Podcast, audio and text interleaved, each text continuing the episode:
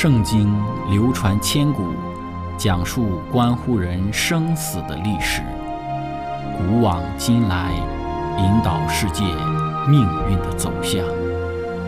圣经历经风雨，见证真爱永恒的真理，惊天动地，拯救堕落罪孽的生灵。圣经荡气回肠。感动铁石心肠的生命，坚往之来，翘首以待基督的复临。希望福音广播电台圣经系列解经节目开卷有益，让我们翻开这本千古奇书，去领悟其中可以扭转人生的真理。亲爱的听众朋友，平安！欢迎您收听《开卷有益·圣经解经》节目。今天我们要继续讲述贝鲁的先知以西结所带给我们的信息。今天我们主要讲述的内容是先知以西结他那个时期的历史的背景和那个时代所面对到的信仰的危机。那么，我们先来讲述以西结先知他那个时代的历史的背景。公元前五百九十七年。巴比伦王尼布甲尼撒围攻耶路撒冷，城破之后就掳走了当时的犹大王约雅金以及其他的一些战俘，以西结也被一同掳去。以西结经历过约西亚、约哈斯、约雅敬、约雅金、西底家等以色列王统治的时间。此时呢，亚述帝国慢慢的衰微了，而巴比伦的影响力逐渐的扩张。对于这几个帝国之间的拉锯，我们可以之前。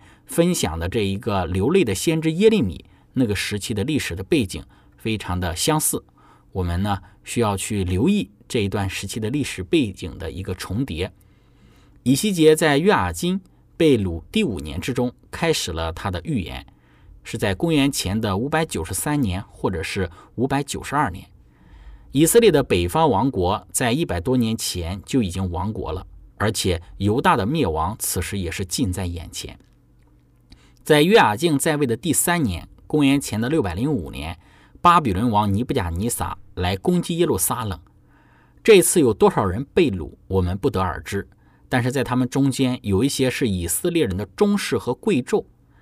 在位的第十一年之后，约雅敬得到了一个不名誉的结尾，并且他的儿子约雅金接任他做王。在公元前五百九十七年，在位他只有三个月之后，他就被掳走，作为一个俘虏。连同他的一万名主要的臣民，在这其中包括以西结，也被带到了巴比伦。约雅金的后继者是西底家，他也并没有胜过他的前辈。他在位的第十一年，公元前的五百八十六年，犹大最终完全的崩溃，剩余众民的被掳走，然后圣殿被焚烧，而且耶路撒冷被摧毁，只有少数民中最穷的被留下来，成为修剪葡萄树者和种田的人。那亲爱的朋友，由于以西结先知与耶利米先知所处的时代接近，故此我们对以西结先知时代的背景，在这个地方就不再多做赘述。接下来我们主要论述的是以西结先知时期的信仰危机。那么开始讲论之前，我们一起聆听一首诗歌：我是你所造。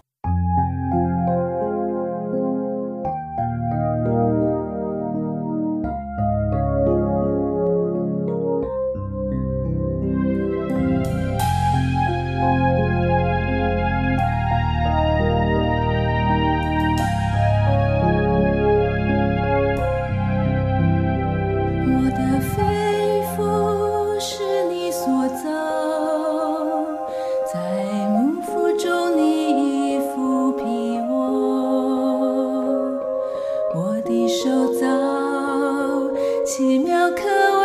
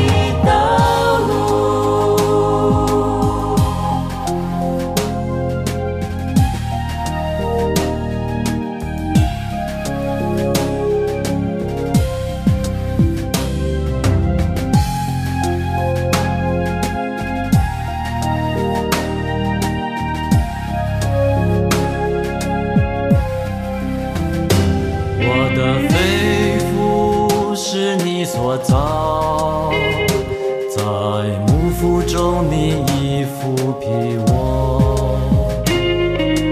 我的手造奇妙可畏，你的作为我心深知道。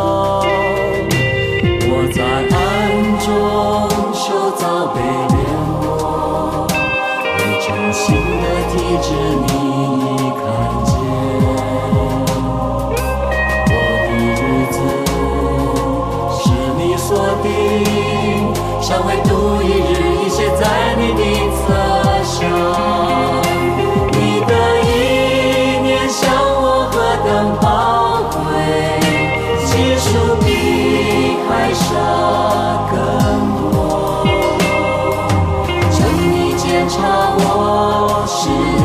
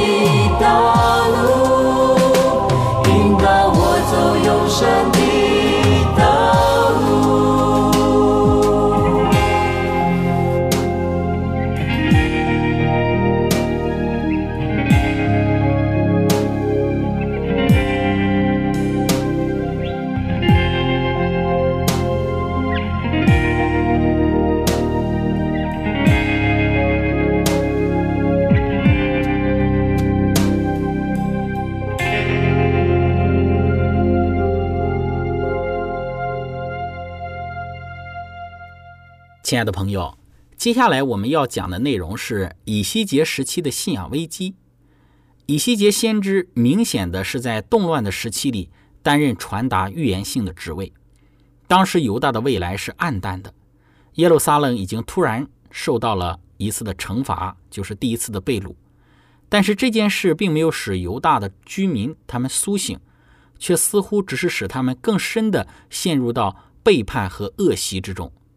被放逐到加巴鲁河上，也并未通过管教使他们得着精炼，他们乃是继续的悖逆，并且崇拜偶像，而且几乎没有意向要完全的改革。在以西结先知服侍的年代里，当时主要的信仰危机有三个。第一个信仰危机就是百姓长老、祭司们的偶像崇拜。六章三到第六节，主耶华对大山、小港、水沟、山谷如此说。我必使刀剑临到你那里，也必毁坏你们的丘坛，你们的祭坛必然荒凉，你们的日像必被打碎。我要使你们被杀的人倒在你们的偶像面前，我也要将以色列人的尸首放在他们的偶像面前，将你们的骸骨抛散在你们祭坛的周围，在你们一切的住处，诚意要变为荒场，丘坛必然凄凉，使你们的祭坛荒废，将你们的偶像打碎。你们的日向必被砍倒，你们的工作必被毁灭。八章的五到第十节，上帝对我说：“人子啊，你举目向北观看，我就举目向北观看，见祭坛门的北边，在门口有着惹祭邪的偶像，又对我说：“人子啊，以色列家所行的，就是在此行着大可憎的事，使我远离我的圣山。你看见了吗？你还要看见另有大可憎的事。”他领我到院门口，我观看，见墙上有个窟窿。他对我说：“人子啊，你要挖墙。”我一挖墙，见有一门，他就说：“你进去，看他们在这里所行可憎的恶事。”我进去一看，谁知在四面墙上画着各样爬物和可憎的走兽，并以色列家一切的偶像。亲爱的朋友，在《先知与君王》这本书中，论述到当时的这种情形。西里家做王第六年。大约是在公元前的五百九十二年，或者是公元前五百九十一年，主在异象之中向以西结显示，在耶路撒冷和主圣殿院门内，甚至在内院里所行的一切可憎之事。那些满布偶像的房间和画像，画着各样的爬物和可憎的走兽，并以色列家一切的偶像，这一切都一幕一幕的迅速在先知惊愕不至的眼前显现。以西结书十四章第六节，所以你要告诉以色列家说：“主耶华如此说：回头吧，离开你的偶像，转脸莫从你们一切可憎的事。”十六章三十六节，主耶华如此说：“因你的污秽侵拽了，你与你所爱的行淫露出下体，又因你拜一切可憎的偶像，流儿女的血献给他；因你一切可憎的偶像，流儿女的血献给他。”其实指的就是以色列人所采纳的这一个摩洛崇拜的这种行为，在这个摩洛的崇拜之中，他们要把婴孩放在偶像的怀中烧死，这是最残暴恐怖的恶行。那么第二个信仰的危机，就是当时的假先知诱惑百姓说平安了，平安了。十三章一到二十三节，特别在十三章八到第十节，所以主耶华如此说。因你们说的是虚假，见的是谎诈，我就与你们反对。这是主耶和华说的。我的手臂攻击那虚假意象、用谎诈占卜的先知，他们并不列在我百姓的会中，不录在以色列家的册上，也不进入以色列地。你们就知道我是主耶和华，因为他们诱惑我的百姓说平安，其实没有平安，就像有人立起墙壁，他们倒用未泡透的灰抹上。在这一段的经文之中，有关有人立起墙壁，他们倒用未泡透的灰抹上。整个解释是这样的，也就是说，某一个人建立一面脆弱的隔墙，假先知呢用白色的粉料去粉饰它，改善了它的这个外表，但是并没有增强任何的力度。也就是说，首领和众民想出了各种不同的计策，诸如与埃及联盟。而假先知凭借他们的影响力和说服力，给予他们强有力的证据。那我们看到今天宗教界的状况，也与当时的先知以西结的时期惊人的相似。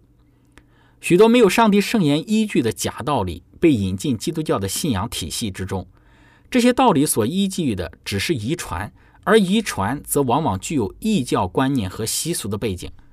人们不肯放弃这些没有圣经依据的信念。而是花大量的精力来去粉饰这些错误的观点，使之显得可信。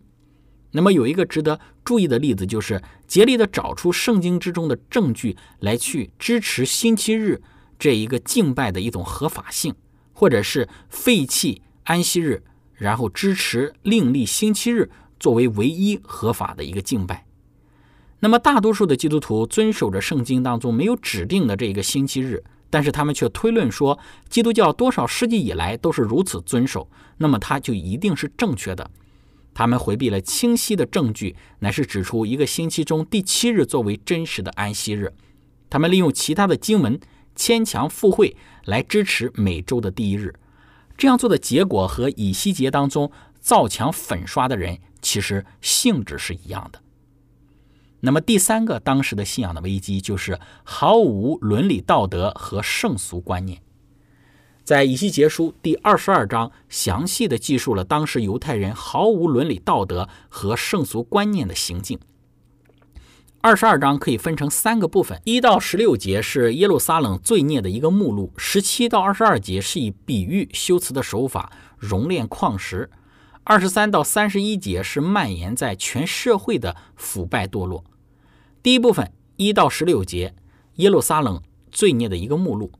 以西结三次使用重复的词性措辞来去论述这个罪过。二十二章第六节，看呐，以色列的首领各逞其能，在你们中间流人之血。二十二章第九节，在你们中间有残谤人流人血的。二十二章十二节，在你们中间有为流人血受贿的。那么，先知以西结列举以色列的罪分为三个种类，第一种是残忍和亵渎的罪。第六到第八节，以西结书在这里说道：“看呐，以色列的首领各逞其能，在你中间流人之血，在你中间有轻面父母的，有欺压寄居的，有亏负孤儿寡妇的。你藐视我的圣物，干犯我的安息日。”第二种是偶像崇拜、近亲相奸和淫荡的罪。九到第十一节，在你中间有残谤人、流人血的。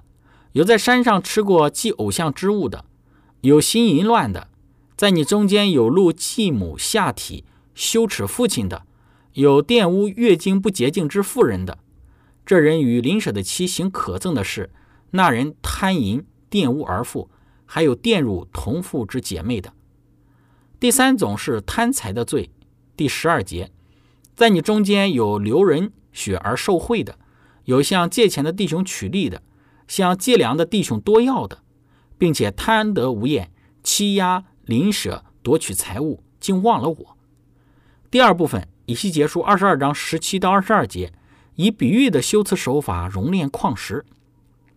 耶华的话临到我说：“人子，以色列家在我看为渣子，他们都是炉中的铜锡铁铅，都是渣子。”所以主耶和华如此说：因你们都成为了渣子，我必聚集你们在耶路撒冷中。人怎样将银铜、铁铅、锡聚在炉中，吹火融化，照样我也要发怒气和愤怒，将你们聚集放在城中，融化你们。我必聚集你们，把我烈怒的火吹在你们身上，你们就在其中融化。银子怎样融化在炉中，你们也必照样融化在城中。你们就知道我耶和华是愤怒。倒在了你们的身上。火炉是耶路撒冷，众民是矿石，他们变成了渣子。上帝的愤怒冲刷并且融化了这些无价值的矿石。以西结书二十二章的第三部分，在二十三到三十一节描述蔓延在全社会的腐败和堕落。耶和华的话临到我说：“人子啊，你要对这地说，你是未得洁净之地，在恼恨的日子也没有雨下在你以上。”其中的先知同谋背叛，如咆哮的狮子抓撕掠物，他们吞灭人民，抢夺财宝，使这地多有寡妇。其中的祭司强解我的律法，亵渎我的圣物，不分别圣的和俗的，也不使人分辨洁净的和不洁净的，又遮掩不顾我的安息日，我也在他们中间被亵慢。其中的首领仿佛豺狼抓撕掠物，杀人流血，伤害人命，要得不义之财。其中的先知为百姓用未泡透的灰抹墙，就是为他们建虚假的意象，用谎诈的占卜说主耶华如此说。其实耶华上帝没有说。国内众民一味的欺压、惯行抢夺、亏负困苦穷乏的、背离欺压寄居的。那么在这个三部分当中，讲到了五个他们信仰的严重问题。我们先来一起聆听一首诗歌，之后我们再来讲论。歌曲的名字是是谁？